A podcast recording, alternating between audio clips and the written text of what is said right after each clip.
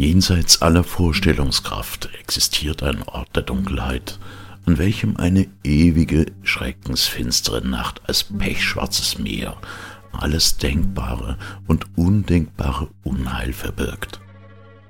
Auf dem Grunde dieses Meeres lauern Kreaturen, die bereits nur gedacht den Verstand eines Menschen verwelken lassen. Und auf den Wellen tanzen Albträume, welche niemanden ruhen lassen, der ihres Anblicks wegen verstarb. Dieses finstere Meer folgt den natürlichen Gezeiten von Ebbe und Flut. Zweimal im Jahr, zur Walpurgisnacht und zu Halloween, trägt die Flut ihr Unheil in die Welt und lässt allen bösen Dingen ihren freien Lauf. Doch du kannst diese Dinge nicht sehen, sie nicht schmecken, nur hören kannst du sie. Mittels RSS-Feed über dein Podcast-Abo bei den Gänsehautwochen.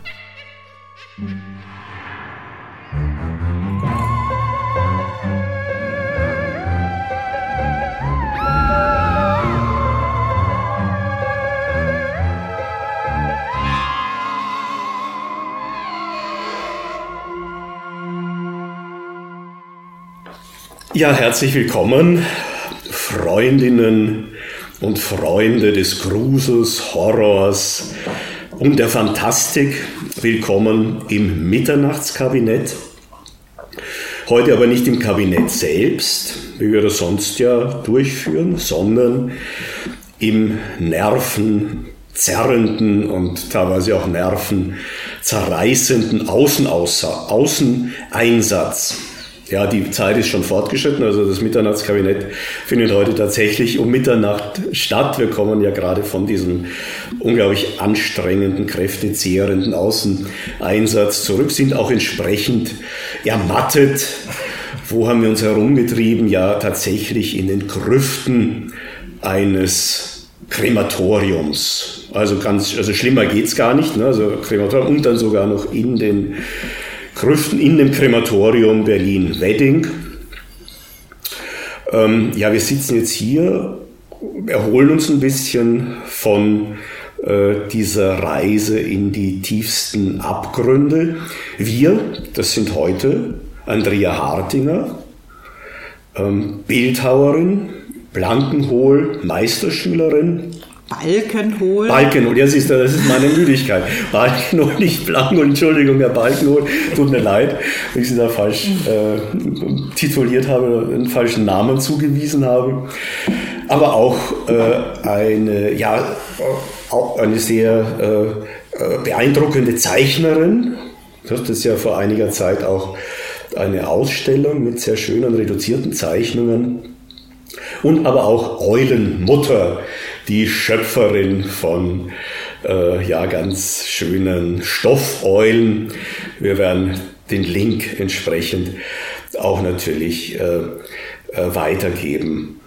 Und dann schon ein alter Bekannter im Mitternachtskabinett, Heiko Sievers, ein ja Allround-Künstler, kann man das so sagen, zumindest was die bildende Kunst betrifft. Ja, kann man, kann man so sagen. Na gut, du, du bist ja Maler, du machst Installationen, du machst Videos, aber vor allem, um auch im familiären zu bleiben, du bist Pilzvater, wenn man so möchte. Also die, die Pilze gehören ja überhaupt einem anderen äh, biologischen Reich an. Also insofern gelten da unsere Verwandtschaftsverhältnisse ja nicht. Das ist auch bei den Eulen natürlich ganz anders. Aber Heiko Sievers ist der Schöpfer des Projekts Mushroom of the Day. Und da hast du dann auch auf deiner Webseite jeden Tag ein neues Pilzbild oder zumindest ein, ein Bild mit Pilzbezug. Und die neuen Bilder, die ich hier sehe, wir sind auch gerade in Heikos Atelier, äh, lassen ja schon viel erwarten für die Zukunft. Äh, es werden jetzt Pilzbilder, Pilzporträts, wie sagst du, heißt das? Selbstpilznisse? Selbstpilznisse werden jetzt geschaffen von Heiko Sievers. Also unbedingt auch mal auf die Webseite schauen. Und ich, ja, äh, ich bin ja bekannt unter dem Namen Dr. Alexander. Der Doktortitel muss natürlich sein. Wir wollen ja, ja ganz formell miteinander umgehen. Warum waren wir heute im Krematorium eigentlich? Wir äh, haben uns mit Hexerei beschäftigt. Wir waren auf den Spuren der Hexen und zwar äh, in der in dem Format einer Ausstellung wird über Hexen nachgedacht in diesem Krematorium im Wedding. The Incantation of the Disquieting Muse heißt die Ausstellung, also die Beschwörung der beunruhigenden Muse, wobei eben unter Muse hier die Hexen verstanden sind. Der Untertitel von göttlichem Suprarealitäten oder der Austreibung von Hexerei. Gut, wir haben uns ja nicht, und das macht die Ausstellung ja auch nicht, die beschäftigt sich nicht oder zielt nicht auf Austreibung der Hexerei äh, ab, sondern sie versucht ja die Hexerei wieder zu beleben bis zu einem gewissen Grad und vielleicht fruchtbar zu machen in einem postkolonialen Diskurs ähm, mit Afrika, zwischen den Afrikanern. Ähm, darauf werden wir gleich später kommen, aber wir selbst haben hier auch in diesem Kreis, und deshalb haben wir diese Ausstellung auch besucht, einen sehr engen Hexenbezug. Andrea und ich, wir sind dann am fast in einem Hexenhaushalt aufgewachsen oder mit Menschen, die, äh, die der Hexerei sicherlich zuzurechnen sind. Und oder uns, dem Aberglauben. Dem Aberglauben, ja. Bei uns beiden waren es die Großmütter. Ja, und ich als Pilzfreund bin ja noch eher ein Novize dieser magischen Künste, die ja ansonsten bei Hexen viel natürlich vertreten sind. Pilze, Kräuter, ähnliches. Ja. Vielleicht mag Andrea dazu erstmal was erzählen. Ihre Oma scheint da ja wirklich eine Spezialistin gewesen zu sein. Ja, das ist eine etwas übertriebene Formulierung, würde ich sagen. Aber meine Oma hatte tatsächlich aufgewachsen auf dem Land in Franken, auf einem Bauernhof, ähm, gewisse Nähe zur, zu abergläubischen ja, weiß ich nicht, ähm, Praktiken. Praktiken vielleicht auch. Also wenn jetzt zum Beispiel, man hatte ja, oder wir hatten damals auch zu Hause, sogar meine Eltern, noch so Dekoration in Form von bemalten Tellern an der Wand.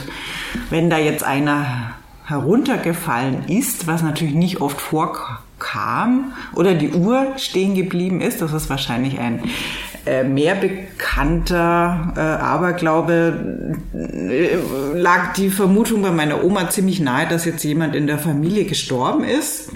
Was sich dann komischerweise auch immer irgendwie über zehn Ecken äh, bewahrheitet hatte, was mein äh, Vater immer etwas beunruhigt hat. Und meine Oma mit ähm, äh, quasi gebeten hat, sich doch da etwas zurückzuhalten in äh, vor den Kindern und so.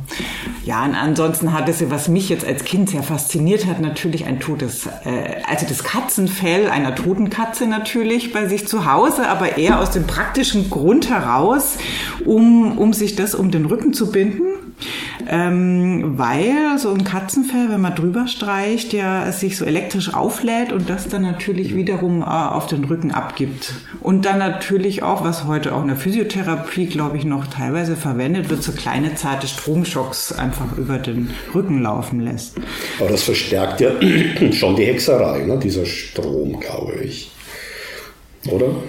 Ja, ist natürlich ein ganz gutes Hilfsmittel. Also ich denke, also sie hat das, äh, sie hat sich das jetzt nicht irgendwie um den Kopf gebunden und so und hat irgendwie mit Weihrauch um sich geworfen, aber sie hat zumindest also jeglichen ähm, Ärzten auch misstraut und hat sich auch lieber selber aus irgendwelchen Kräutern einen Tee gekocht. Ich meine, das Ganze hat sich, ähm, sagen wir es mal so, ihre Hexerei hat sich eigentlich ähm, ganz gut erwiesen, indem sie dann doch irgendwie 93 Jahre wurde und eigentlich mhm. auch sich selber immer ganz gut äh, geholfen hat. Ja, die Frage ist, bezeichnet man meine Oma jetzt als Hexe? Oder einfach als sehr erdverbundene Person, die natürlich aus so einem reicheren äh, äh, Wissensschatz noch sich bedient hat, als wir jetzt vielleicht irgendwie noch haben. Das ist so ein bisschen die Frage. Ja, ja. Aber mein Papa meinte schon immer, dass sie wäre ein bisschen eine alte Hexe. Ja, und so, ja. ich war natürlich fasziniert und äh, bin es eigentlich auch heute noch, Mhm. weil, äh, weil sie, glaube ich, in bestimmten Dingen dann doch irgendwie durch ihre Erdverbundenheit irgendwie doch, finde ja, ne, mal kurz einen Cut. Also trotz, trotz, ähm, trotzdem sie jetzt wahrscheinlich nicht so gebildet ähm, war wie wir jetzt, weil sie einfach nicht lange in die Schule gegangen ist, hatte ich das Gefühl, dass sie ähm, ähm, sehr viel stärker mit dem Leben verbunden ist. Ja. Ja. Ist Jetzt, ich kann es jetzt schlecht formulieren. Weiß Ja. Also vielleicht auch Krisen besser aushalten oder. Ja, einfach so pragmatischer, dramatisch, genau, ja. einfach viel pragmatischer. So Lösungsansatz Ist es bei dir eine orientiert. mangelnde Krisentoleranz? Ähm, ja, wahrscheinlich schon. Also als Philosoph äh, lebt man ja sozusagen in der Krise und für die Krise und mit der Krise, ne, weil Das ist quasi die das ist Grundvoraussetzung. ja, aber für die Kunst ja auch wahrscheinlich. Ja, ja. Ne? Für die Kunst wahrscheinlich auch. Aber die Hexe spielt ja schon eine Rolle auch in deiner Kunst. Du hast eine sehr schöne Zeichnung geschaffen, der Hexenmeister mit Und seiner Tochter, und seine Tochter, ja, ja. Äh, die du jetzt auch äh, bei dir zu Hause Genau, hast. ja, ich bin ganz stolz, dass ich die habe. Ähm, und auch sonst in einer Kunst, ja, wirkt ja schon manchmal, ne? So manchmal. Doch, denke ich schon. Ja. Also, aber das liegt wahrscheinlich einfach auch in, in meinem Wesen, dass ich schon als Kind ganz gerne mal irgendwelche Zeichen in der Mittagspause quasi vom Spielen in den Hinterhof gezeichnet habe. Keine Ahnung, wo das herkommt, aber doch, oder den meinen Mitspielkameraden äh, Spielkameraden irgendwelche Zeichen auf die Hände gemalt habe. Und die durften sie dann auch nicht abwaschen Ach zum so, Mittagessen ja. und so. Und die mussten dann auch dann später wieder an, die, an das Zeichen zurückkommen. Oder ich auch ganz gerne mal mir Geschichten vorgestellt habe von Hexenmeistern, die in irgendwelchen Höhlen wohnen und zu denen darf ich dann quasi aus meinem tristen Familienleben hin entfliehen und So, ja, schön. solche, also ich denke irgendwie die rote Zora und weiß ich nicht, irgendwie so, also das äh, ist jetzt keine Hexe in dem Sinn, aber so eine gewisse, einen gewissen Hang dazu habe ich jetzt schon auch. Ja, ja. Oder mehr so eine fantasiereichere äh, Weltbild. Ja, ja, ja. Ja, meine Großmutter war ja schon eine Hexe so ein bisschen, also sie hat sich so nicht bezeichnet, aber sie lebte da auch ein bisschen im, äh, in einer inneren Spannung, auch zum Christentum. Die war auf der einen Seite sehr gläubig, hat sich bei jeder Kirche bekreuzigt und ähm, ging eben auch gerne in den Gottesdienst. Aber auf der anderen Seite konnte sie eben äh, äh, ja solche übersinnlichen Aktivitäten auch nicht ganz lassen. Also sie hat, äh, wie ich dann später erst erfahren habe, auch an Seancen teilgenommen, ne, ja, ja, an Geisterbeschwörungen und angeblich sind da auch Geister dann hervorgekommen. Also da hätte ich gerne mal teilgenommen an einer solchen Seance. Ähm, sie hat ja auch diese Visionen oder diese, diese Vorhersagegabe, also einmal doch ziemlich drastisch, ist sie völlig aufgelöst zu meiner Mutter gekommen und gesagt, es ist jetzt irgendwas passiert. Und tatsächlich ist meinem Vater an dem Tag und genau zu diesem Zeitpunkt äh, ein ganzes Auto auf den Rücken gefallen. Der war im Krankenhaus, ist ihm aber nichts passiert, nichts Ernsteres. Es hätte aber was Ernsteres sein können. Ähm, gut, da kann man jetzt auch sagen, ja, also so ernst war das eigentlich nicht. Ne? Und sie ist, meine Großmutter ist öfters mal äh, panisch herumgelaufen im Haus, weil sie meinte, dass irgendwas passierte, aber dann ließ sich beim besten Willen keine Katastrophe finden, die äh, jetzt meine Großmutter vorhergesehen hätte, zumindest keine, die jetzt die Familie in irgendeiner Weise betroffen hätte. Aber ich glaube schon, also für Statistiker, und wir haben ja auch im Mitternachtskabinett gestandene Soziologen normalerweise, ne, wäre das wahrscheinlich schon eine äh, signifikante Häufigkeit gewesen. Also meine Großmutter ähm, eben ja kleinere, größere Katastrophen erraten hat auf diese Weise. Und vor allem Kartenlegen. Das Kartenlegen hat sie ja sehr gerne gemacht, immer wieder gemacht. ich versuche da ja so ein bisschen in ihre Fußstapfen zu treten, mal sehen, philosophisches Kartenlegen. Mal schauen, wie weit ich damit komme. ähm, ja, also soweit unser, unser Bezug zur Hexerei tatsächlich. Ne? Also äh, wir stammen aus, dieser Falco, der ja aus dem Norden kommt, da ist ja alles Da spielt eher der Klabautermann eine Rolle. Also der Klabautermann. Ja, der spielt sicherlich eine Rolle, aber war bei uns in der Familie leider nicht vertreten. Also da ging es eher spröde zu.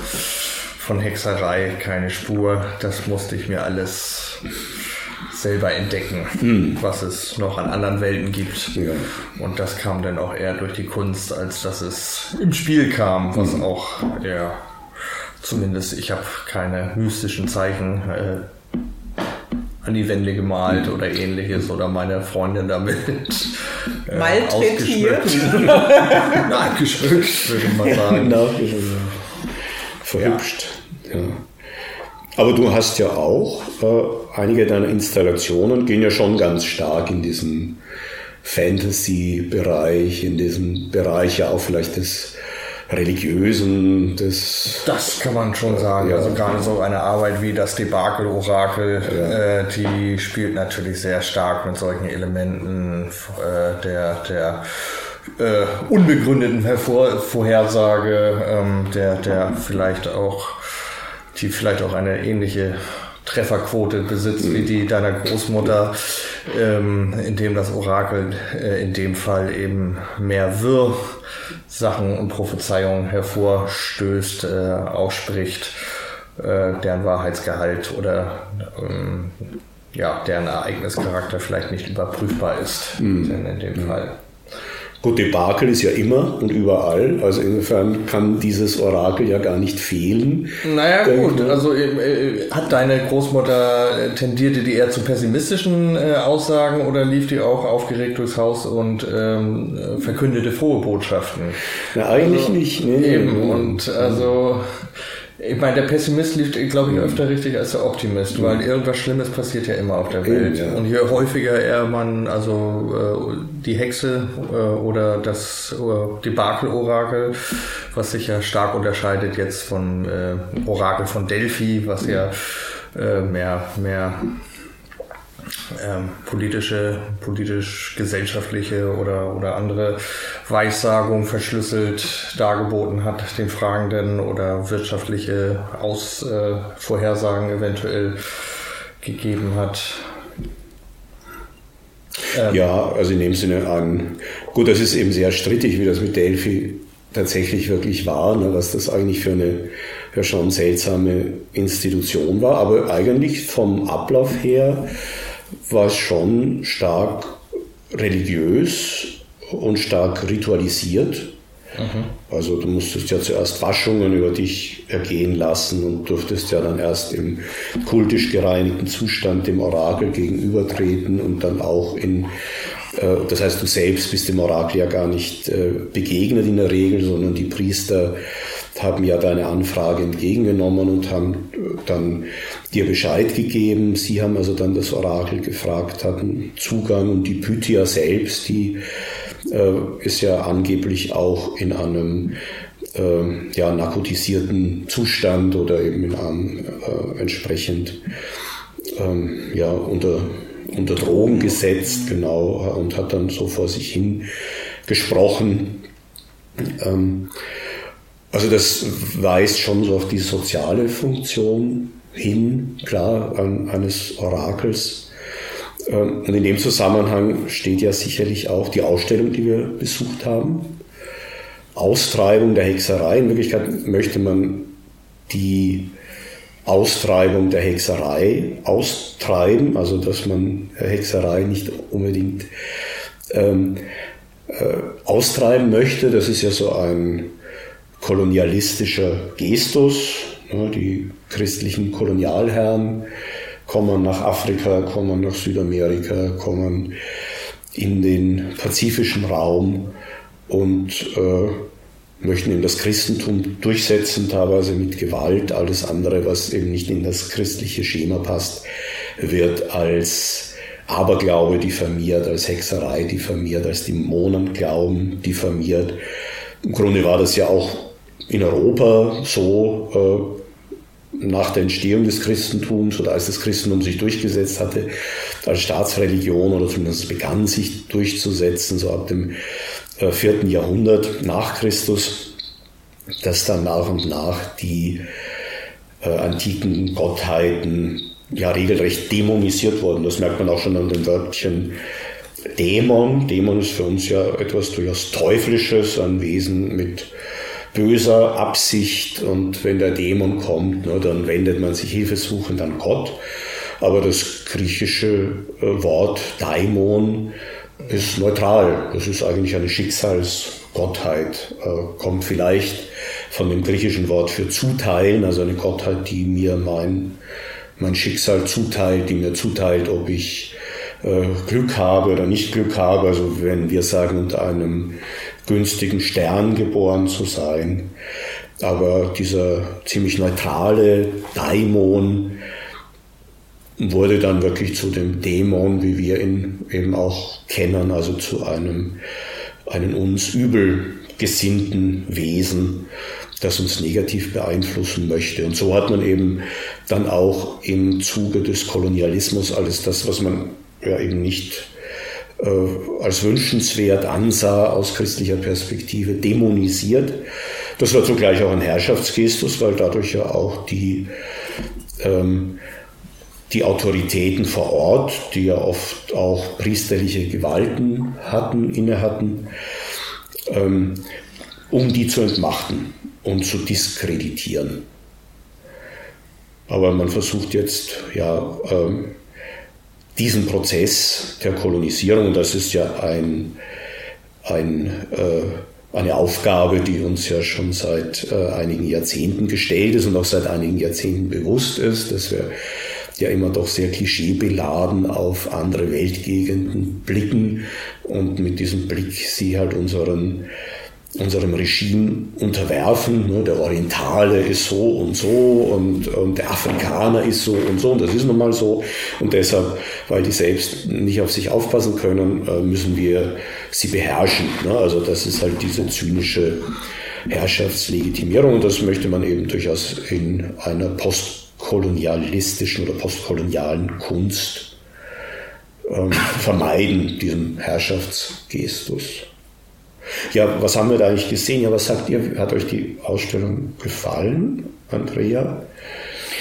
Ähm, ja, ich empfand es jetzt ein bisschen zu einerseits so eine dekorative Seite von so ein bisschen Voodoo mhm. und dann auch die Dokumentation von Voodoo im Grunde über Feuer gehen und mhm. so Rituale.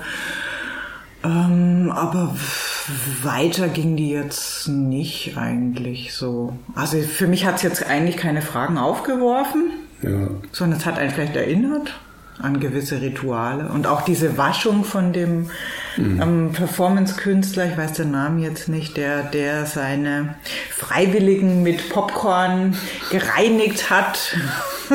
ja. ähm, da fand ich es toll, dass halt tatsächlich so eine sehr äh, spirituelle Stimmung irgendwie mhm. doch entstanden ist, dass die Leute einfach konzentriert und still waren und er sich auch konzentriert hat und dadurch ja, da ist natürlich auch so ein bisschen die Ironie des Ganzen. Ja. Äh, so damit mit dem Popcorn natürlich ja. ja. aufgezeigt. So. Ja. ja. Also für mich hat jetzt gerade so diese Ausstellung auch gezeigt, eben diese, diese ja, Paradoxien oder, oder Unmöglichkeit äh, von, von postkolonialer Kunst in westlichen Institutionen, mhm. von Künstlern, ähm, die sich da verorten und deren Kunst jetzt für mich auch, also äh, vom Erscheinungsbild her, absolut westlich jetzt gewirkt hat oder, oder durch den Blick geprägt hier.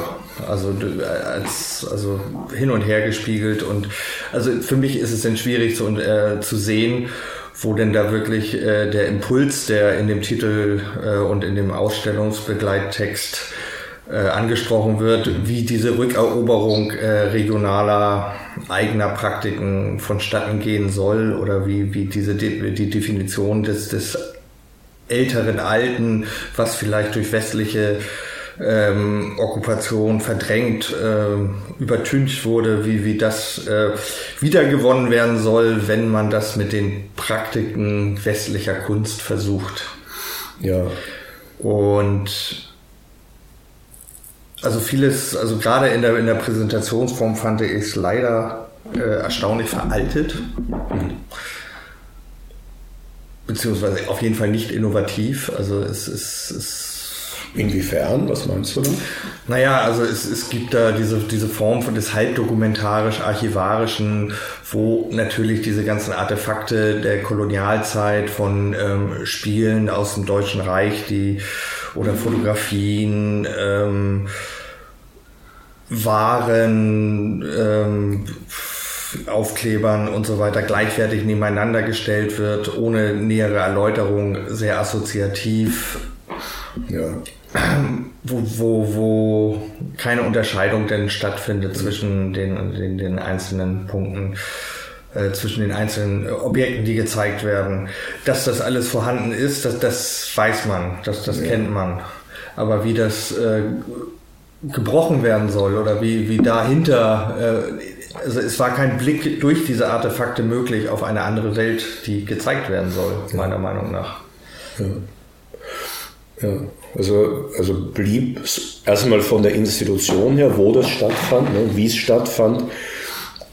Das ist ja auch organisiert worden von einer äh, ja, Kooperative, die es sich verschrieben hat, solche ähm, Ausstellungen zu kuratieren, die eben Kuratorinnen oder Kuratoren beauftragt, die dann eben entsprechende Künstlerpersönlichkeiten suchen äh, und eben dann miteinander in Dialog treten. Also diese, meistens sind es dann äh, eben zwei künstlerische Positionen, eine, ja, wie es dann auch heißt in der Webseite von Savvy Contemporary, The Laboratory of Form Ideas, ähm, eine westliche ne, Position und eben eine nicht westliche Position, die da miteinander, die da miteinander konfrontiert werden, unter der Anleitung einer Kuratorin oder eines äh, Kurators. Und dann wurde eben speziell für diese Ausstellung, an der auch äh, das Goethe-Institut beteiligt waren und mehrere andere hochkarätige Institutionen. Diese Ausstellung ist viel breiter angelegt und fand dann eben ja, statt in, der, in dem Krematorium. Wisst ihr, wie das eigentlich offiziell heißt, das Krematorium heute? Jetzt als Stätte der... Ähm also das gesamte Gelände oder ein Teil des Geländes wird Silent Green genannt, angelehnt an, an Soylent Green. Ja. Äh, den, den, war das auch der Filmtitel damals? Das war der Filmtitel, ja. ja, ja. Ich denke daran angelehnt. So heißt das jetzt. Ach so, ja.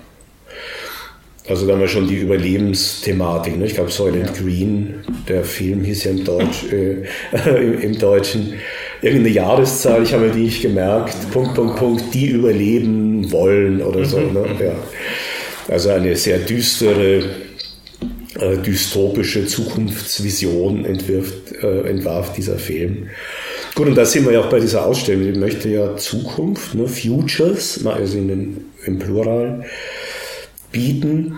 Ähm, ja, und tatsächlich der Anspruch war der, und so hieß es auch in der Eröffnungsrede, ne, dass äh, Künstler, Poeten ähm, aufgerufen sind, die Fragen zu stellen, an denen wir uns abarbeiten sollen, wenn wir die Probleme lösen sollen. Das war jetzt mit einem starken Afrika-Bezug, also es ging um die äh, Zukünfte äh, Afrikas. Und da wurden eben afrikanische Künstlerinnen und Künstler gebeten, ihre Positionen darzustellen, aber eben in diesem westlichen Rahmen schon einmal. Und wie du selbst sagst, und dem kann ich auch nur zustimmen, wie auch Andrea ja bemerkt hat, äh, die Formen, die man dann gefunden hat, äh, erinnerten dann doch sehr stark an die westliche Kunstproduktion, die wir hatten. Auch so eben eine Ironisierung ne, eines, einer rituellen Waschung, in der dann nicht Wasser, sondern Popcorn verwendet wird und die natürlich nicht in einem religiösen Kontext stattfindet, sondern eben in einem sehr weltlichen, künstlerischen Kontext. Und die Menschen, die sich da haben reinigen lassen, haben das wahrscheinlich auch nicht religiös verstanden. Also das, das war eher ein Beispiel dafür, dass wir in einer säkularisierten Welt leben, dass wir da nicht zurückkehren können zu alten religiösen Formen. Das ist übrigens auch die Ursache des ähm, überhaupt unseres neuen Kunstbegriffs, dass Kunst so einen eigenen Bereich bildet. Davor war ja Kunst immer in sakralen Kontexten verortet in der Kirche. Eine Marienstatue war kein Kunstwerk, sondern ja. war ein Objekt, äh, das immer eine bestimmte Rolle spielte im in der religiösen Praxis. Aber diese Bindung oder diese Autonomisierung von Kunst, die hat ja schon vor knapp 200 Jahren, vor über 200 Jahren stattgefunden.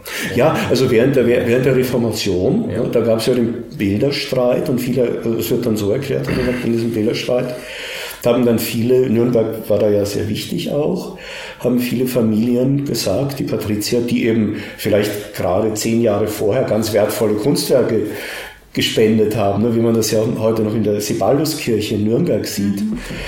Das ist ja eine protestantische Kirche, dann auch protestantisch geworden, aber eigentlich bis heute wirkt die sehr katholisch, weil eben da auch die, äh, da war es so, dass die Patrizier es durchsetzen konnten, dass eben die Werke nicht entfernt wurden in Nürnberg, die Bildwerke, weil die eben keine Lust hatten, da auf ihre, äh, ihre auch Selbstdarstellung ihrer Familien zu verzichten in den Kirchen. Aber in anderen Gegenden, wo es Bildersturm gab von protestantischer Seite, ähm, wurden eben dann die Bildwerke, wenn man das noch konnte, entfernt aus der Kirche und man hat sie zu Hause aufgestellt. Mhm. Und so ist Kunst entstanden in unserem Sinne, also als etwas, das aus dem religiösen Kontext herausgerissen wird und jetzt zum Objekt der ästhetischen Betrachtung wird. Also musealisiert wird sozusagen. Also das hat tatsächlich wohl im 16. Jahrhundert begonnen mit der, äh, mit der Reformation, so einen anderen Blick auf Altäre, auf Statuen und so weiter zu gewinnen. Und da ist ja auch durchaus seit dieser Zeit äh, dann eben auch das Aufkommen ähm, oder verstärkt dann in Deutschland ähm, von Malerei für äh, den privaten Gebrauch. Ne? Wenn du auch an Lukas Kranach zum Beispiel denkst, an die mhm. Venus-Darstellungen oder auch dann Hieronymus Bosch äh, bei dem Garten der Lüste ist ja auch äh, nicht bekannt, um was für ein Objekt es sich eigentlich gehalten hat, aber wahrscheinlich war es in einem, in einem Privathaushalt äh, oder bei einem Fürsten ausgestellt. Schon auch immer mit einem religiösen Background, aber doch schon, glaube ich, ziemlich deutlich erkennbar eine säkularisierte Kunst. Also das das Rad der Zeit lässt sich da wahrscheinlich nicht so ohne weiteres zurückdrehen oder lässt sich wahrscheinlich überhaupt nicht zurückdrehen. Ähm, aber kann man der, ja? Meinst du es jetzt, dass also diese Autonomie der Kunst, die sie jetzt erlangt hat, äh, jetzt durch, durch solche äh, programmatisch äh, veranschlagten Ausstellungen mhm. ein Stück weit zurückgedreht werden soll, indem der Kunst plötzlich eine politische Aufgabe zugewiesen wird und sei es nur vom Kurator und, und Ausstellungsmachern und eben vielleicht gar nicht von den Künstlern selber? Vielleicht, ja. Vielleicht. Da richtig? Ja, ja. Aber es, es scheint nicht so ohne weiteres zu gelingen. Hm. Ne, was man da, was man da vorhat. Oder ich, ich frage mich jetzt ja. bei diesem Titel auch, äh, der ja so explizit die Hexerei anspricht oder das, das, das Religiöse. Mhm. Ähm, Inwieweit das überhaupt Intention der Künstler selber ist. Natürlich gab es da jetzt Fragmente von, von äh, Religiosität. Also es gab die Auseinandersetzung mit der, mit der christlichen Religion, die ja nach Afrika gebracht worden ist. Es gab auch Objekte, die einen Fetischcharakter haben. Ähm, aber äh, für mich schwingt da auch so ein Stück weit äh, wieder westliches Vorurteil mhm. mit. Westliches Vorurteil vom eben rückständigen Afrika, was also als Riesenkontinent sowieso auch immer so global gesehen wird, obwohl sich ja auch zersplittert in, in hunderte von, von mhm. Kulturen, in, in, in zig Nationen. und, und aber trotzdem immer unter einem Label äh, in solchen Ausstellungen halt gehandelt wird. Und wenn da dann, dann auch noch so die Hexerei, also das, das eben noch so ein mystisches Bewusstsein postuliert wird, während wir ja hier im, im Westen äh, uns als längst säkular verstehen. Ja. Also vielleicht, äh, für mich schwingt da dann auch wieder so eine Überheblichkeit mit.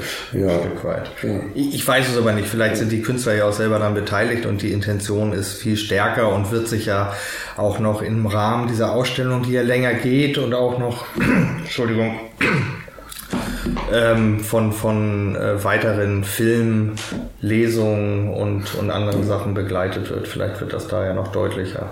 Ja, ja, müssen wir, müssen wir verfolgen, was da noch alles passiert. Ja. Äh, aber in der Tat, ne, das, äh, ja, ich weiß nicht, wie ihr das als Künstlerin und Künstler seht, so kann die Kunst, also es wird nicht gefordert, äh, dass die Kunst jetzt die Antworten geben muss aber kann sie wenigstens die Fragen stellen. Also das wird hier so gefordert, die Künstler, die jetzt die richtigen Fragen stellen, die uns dann dazu bewegen oder die Menschen in Afrika selbst dann dazu bewegen, die richtigen Antworten zu suchen und eben äh, die politische Welt so zu gestalten, wie es wünschenswert ist, jetzt nicht aus westlicher Perspektive, sondern wie die Menschen äh, selbst in Afrika wünschen. Oder ist die Kunst da überfordert. Würde, würdest du dich als jemanden sehen, Andrea, der Fragen aufwirft mit der eigenen Kunst?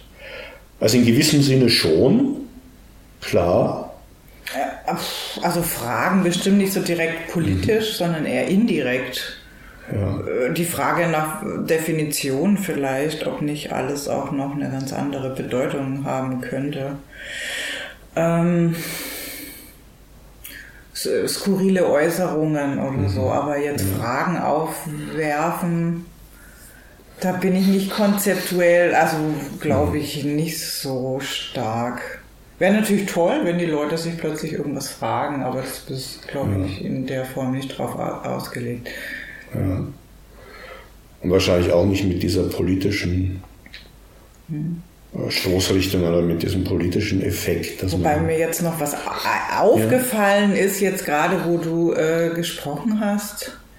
Vielleicht ist es tatsächlich einfach nur eine Dokumentation aus Afrika von mhm. Künstlern. Jetzt die Ausstellung, die wir gesehen haben, dachte ich mir gerade. Und soll bei uns quasi einfach das Fehlen von solchen Ritualen aufzeigen. Ja. Habe ich mir gerade überlegt. Weil bei uns für uns ist das ja, äh, fast wie so ein Vorurteil, ein Klischee, was man sich von ja. unter Afrika vorstellt.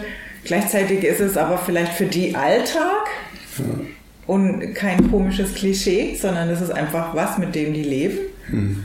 Und für uns ist es ja fremd und überhaupt nicht Teil vom Alltag.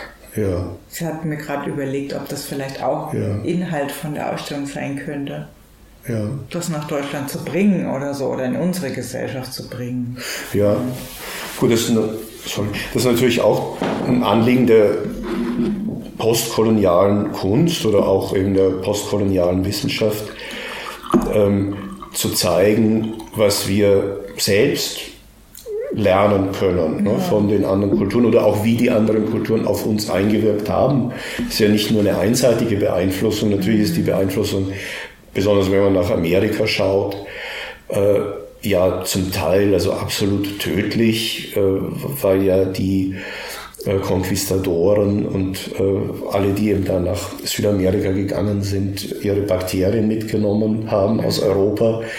Äh, die Europäer waren aufgrund der vielen äh, Pestepidemien schon einigermaßen immun, aber in in den beiden Amerika äh, haben die Menschen keine Abwehrkräfte gegen diese Bazillen gehabt und teilweise ist, äh, wurde ja, wurden diese Kontinente ja regelrecht entvölkert. Ne? Ich glaube, äh, bis zu 80 Prozent der mhm. Menschen starben, noch bevor sie überhaupt einen Europäer gesehen haben, aber die Bazillen, die die Europäer mitgebracht haben, die Krankheitserreger, sind den Europäern sozusagen äh, vorausgeeilt und als dann die Konquistadoren äh, in irgendwelche Dörfer kamen, haben sie sich gewundert, dass alle Menschen tot waren. Und wie das in Nordamerika war, wahrscheinlich genauso, gab es wahrscheinlich auch Hochkulturen, indianische Hochkulturen, die aber völlig ausgelöscht wurden und innerhalb von zwei Generationen die Indianer selbst ihre Kultur überhaupt gar nicht mehr kannten, weil äh, die Menschen gar nicht mehr lebten, die diese Kultur hätten fortführen können. Also, aber das, also das ist natürlich eine extreme Form, aber zugleich ist natürlich sehr viel auch zu uns zurückgekommen an kultureller Beeinflussung. Da sind wir auch gerade dabei, das aufzuarbeiten. Aber in der Tat, das ist schon so eine, äh, etwas, das wir ja auch bemerken, immer stärker, oder viele andere Menschen, die ja versuchen, dieses Rituelle in ihrem Leben wieder einen bestimmten Raum zu geben.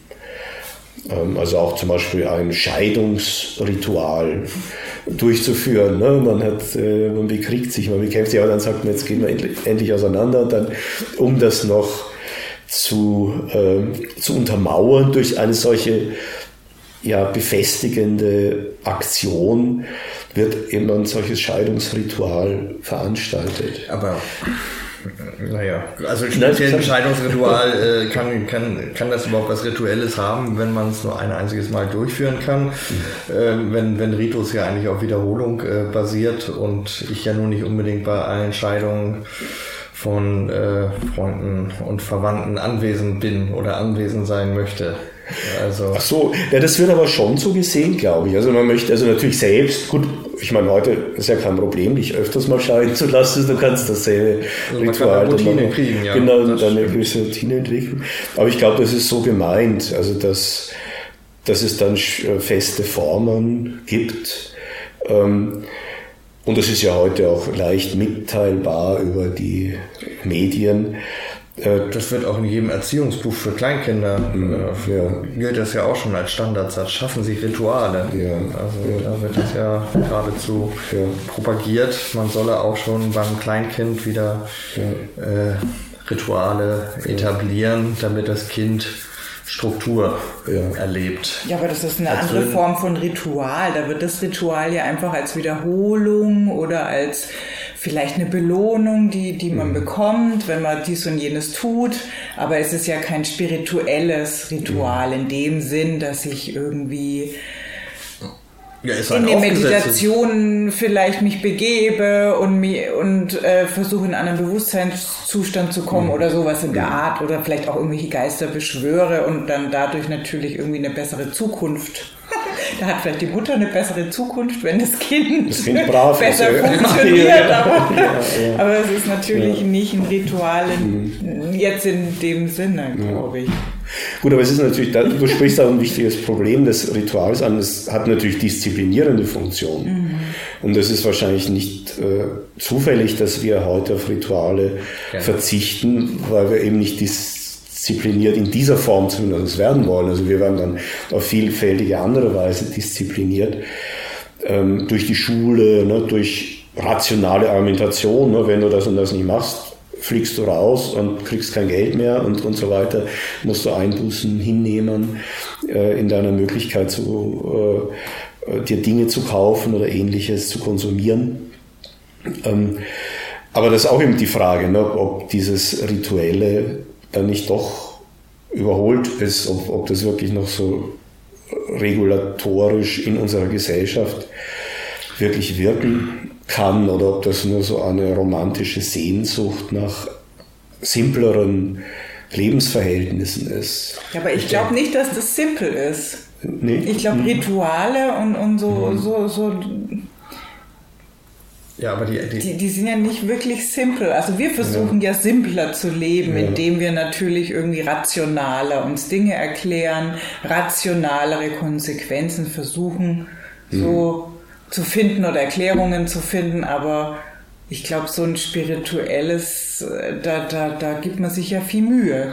Ja. Also und viel nimmt auch viel Zeit in Anspruch und viel Brimbamborium drumherum, ja.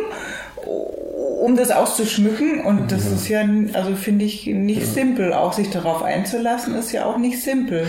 Ja. Da geht man ja dann schon in die Tiefe. Also würde ich jetzt schon Ja, also das ist ein wichtiger kann, kann das funktionieren, wenn, wenn das nicht irgendwie in, in einer, ähm, ich nenne es jetzt mal Lebenswelt eingebettet ist und aus dieser heraus gewachsen ist und insofern auch als, als ähm, legitim erfahren wird oder überhaupt als, als unabdingbar erfahren wird, was ja eigentlich der Charakter religiöser, religiöser Rituale ist, diese Unabdingbarkeit und eben nicht äh, die, dieses... Äh, diese Wahlmöglichkeit zu haben, wie, wie ich mir jetzt, wie, äh, wie ich jetzt die Möglichkeit habe, nach der Scheidung gegen Bier trinken oder ich, ich führe eben dieses Scheidungsritual durch. Dieses Ritual ist ja ein, ein gesetztes, ein ausgedachtes, was, was überhaupt gar keine spirituelle Tiefe erlangen kann.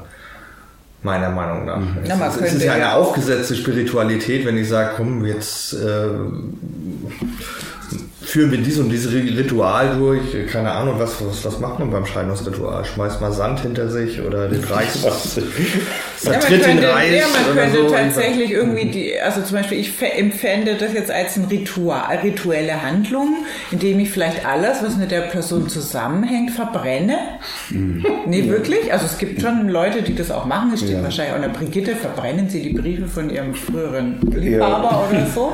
Einfach um sich davon zu befreien. Und das hat wieder was Rituelles Ja. finde ich, weil, weil dadurch äh, spreche ich dem Gegenstand wieder eine Kraft zu, die ich dann zerstören will. Und, und das hat schon wieder ähm, diese, diese spirituelle, geisterhafte, dämonenbehaftete Sichtweise. Aber jetzt ein Bier trinken gehen, äh, weiß ich nicht. Also ich, ich also weißt du, was ich meine? Für mich ein Ritual dann schon was, wo mehr drinsteckt. Also wo ich mich wirklich mit auseinandersetze und versuche, Dinge loszuwerden. Also schon, dass du dich so in die, also dass das die ganze Person auch bindet dann.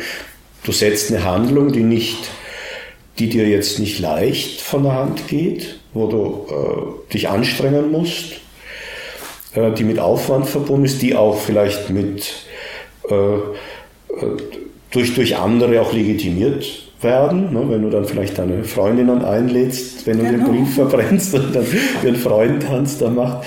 Ähm, also das hat eben eine Bindungskraft, ja, das denke ich auch. Also äh, das wird man halt heute bei einem Vertrag so nicht mehr machen.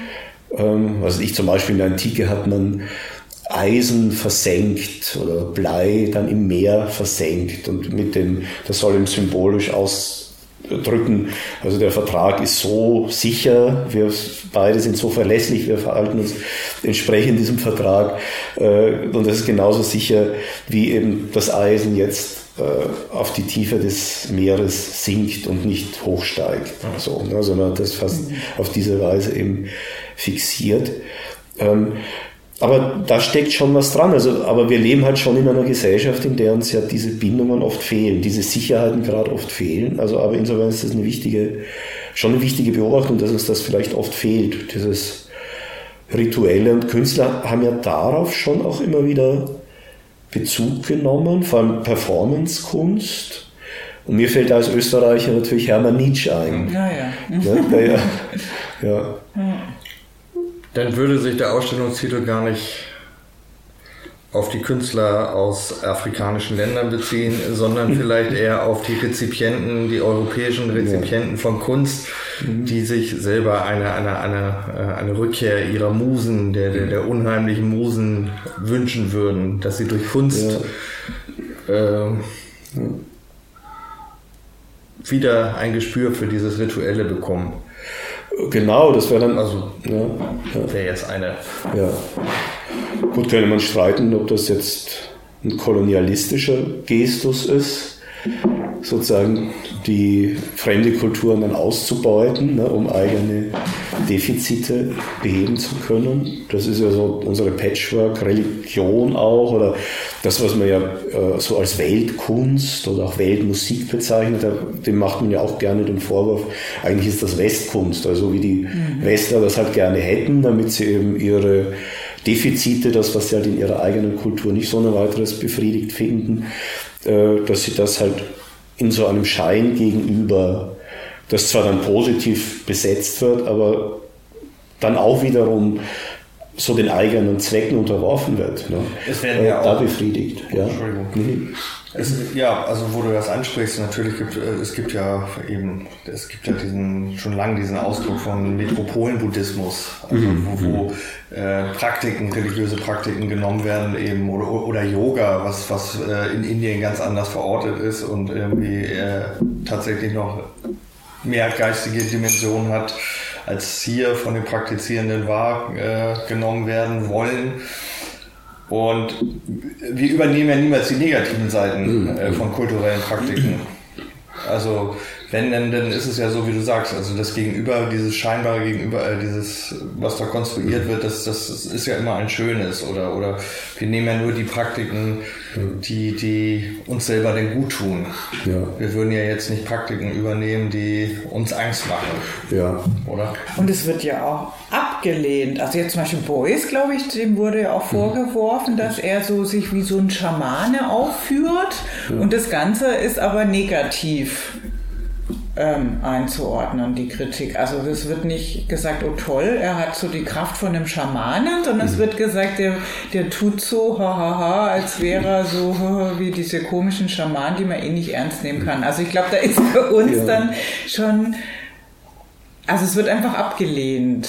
ja. Ja.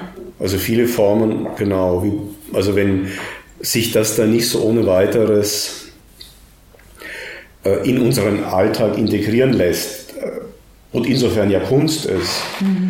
Und das macht ja Beuys. Ich meine, wer setzt sich denn mit einem Kojoten in einen abgeschlossenen Raum und ich weiß nicht, wie lange er da saß ne, und schaut, was da passiert, wie er mit dem Kojoten dann kommunizieren kann. Oder bei Hermann Nitsch, wer ver veranstaltet schon äh, Orgien, Mysterien, Theater, wo äh, Dutzende Menschen dann, äh, weiß nicht wie viele Tiere schlachten und dann in den Eingeweiden wühlen. Also für die, die Hermann Nitsch nicht kennen, ne, ein österreichischer äh, Künstler, der schon seit den, ich glaube, 50er Jahren immer wieder für Skandale gesorgt hat, vor allem in der sogenannten bürgerlichen Presse oder kleinbürgerlichen Presse, weil er irgendwelche Tiere zuerst in seinem Keller gehäutet hat und dann die Leute gesagt, um Gottes Willen, was macht er da für satanische Dinge? Also der wurde ja wirklich so dann kurze Zeit immer wieder verhaftet und irgendwelche dämonischen Praktiken bezichtigt.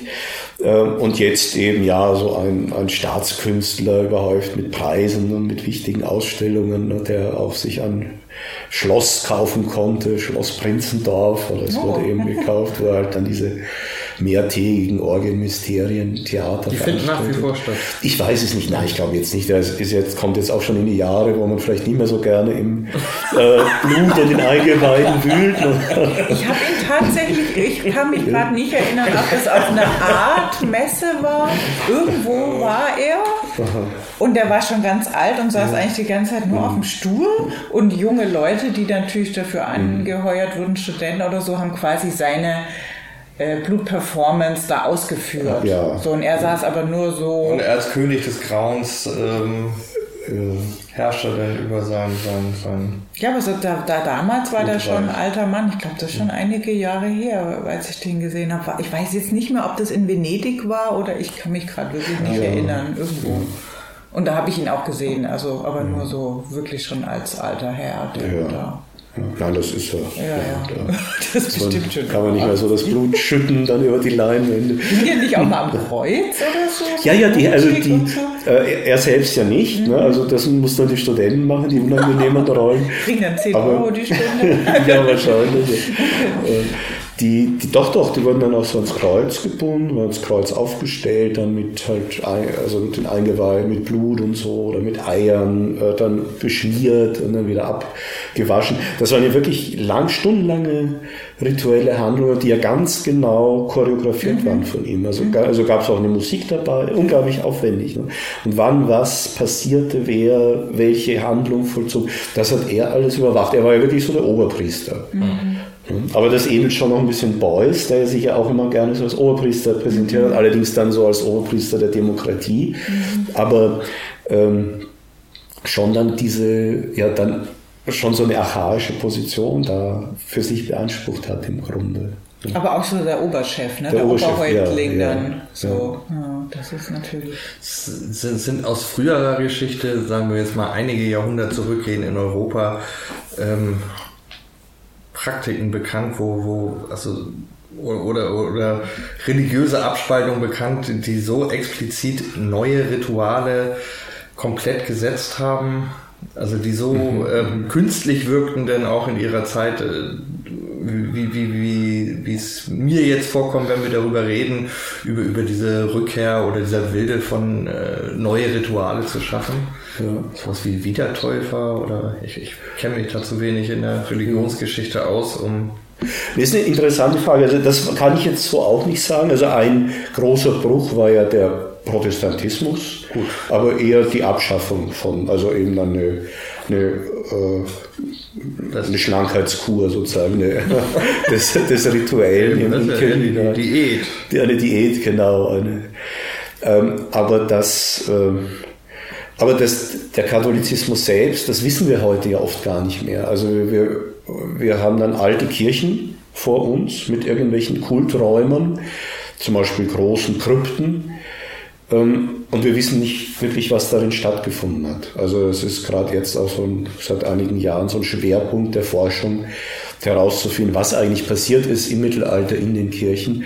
Das ist aber eben zum Teil auch höchst, also nur mit großen Spekulationen zu rekonstruieren. Also aufgrund eben der Architektur kann man vielleicht mhm. Rückschlüsse ziehen, was Aber da passiert ist. nicht Aufzeichnungen? Nee, gibt es nicht. Nee, bei solchen Sachen nicht. Also das Rituelle hat man nicht so wortwörtlich aufgezeichnet, dass man gesagt hat, das und das findet statt. Oder es wurde Deshalb dann auch vernichtet. Also ist natürlich, ja, also ja. Im, im Zuge dann auch der, eben der Reformation, aber dann auch der eben der Säkularisation vieler Klöster dann um 1800 herum ist ja sehr viel vernichtet worden. Mhm. Wir wissen das von einigen Fällen, ne, was da passiert ist oder wie. Aber meistens sind es eben Rückschlüsse aus der Architektur, wie irgendwelche Prozessionen mhm. verlaufen sind. Ähm, aber da ist eben wirklich viel verloren gegangen. Vieles wissen wir nicht. Und aus der Antike wissen wir es auch nicht. Da können wir es auch nur rekonstruieren aus den wenigen Schriften, die wir haben und aus den vielleicht Nebensätzen, die irgendwo auftauchen, aus Vasenbildern, obwohl die immer sehr unsicher sind als historische Quellen. Das ist auch immer alles sehr spekulativ. Also das sind Dinge, die eben gerade nicht so aufgezeichnet wurden, weil man das für selbstverständlich erachtete. Das hat man immer so weitergegeben an die nächste Priestergeneration und die hat es dann weitergemacht. Und wenn dann diese Traditionslinie abgeschnitten war, dann geriet es in Vergessenheit. Ah, okay. Mhm. Ja, soweit. Wir sprechen jetzt schon eine Stunde. Ne? Wow. Das geht ja im, im Fluge. Geht ja vorbei, ja, schnell. Geht ja sehr schnell vorbei. Aber ich glaube, wir haben doch, wir haben ja viele Themen, viele wichtige Themen angesprochen. Also daher heute herzlichen Dank, für, dass ihr dann auch gemeinsam mit mir diese Exkursion in die äh, Tiefen des Rituellen äh, und in die äh, Katakomben des Krematoriums und der Kunst natürlich, genau.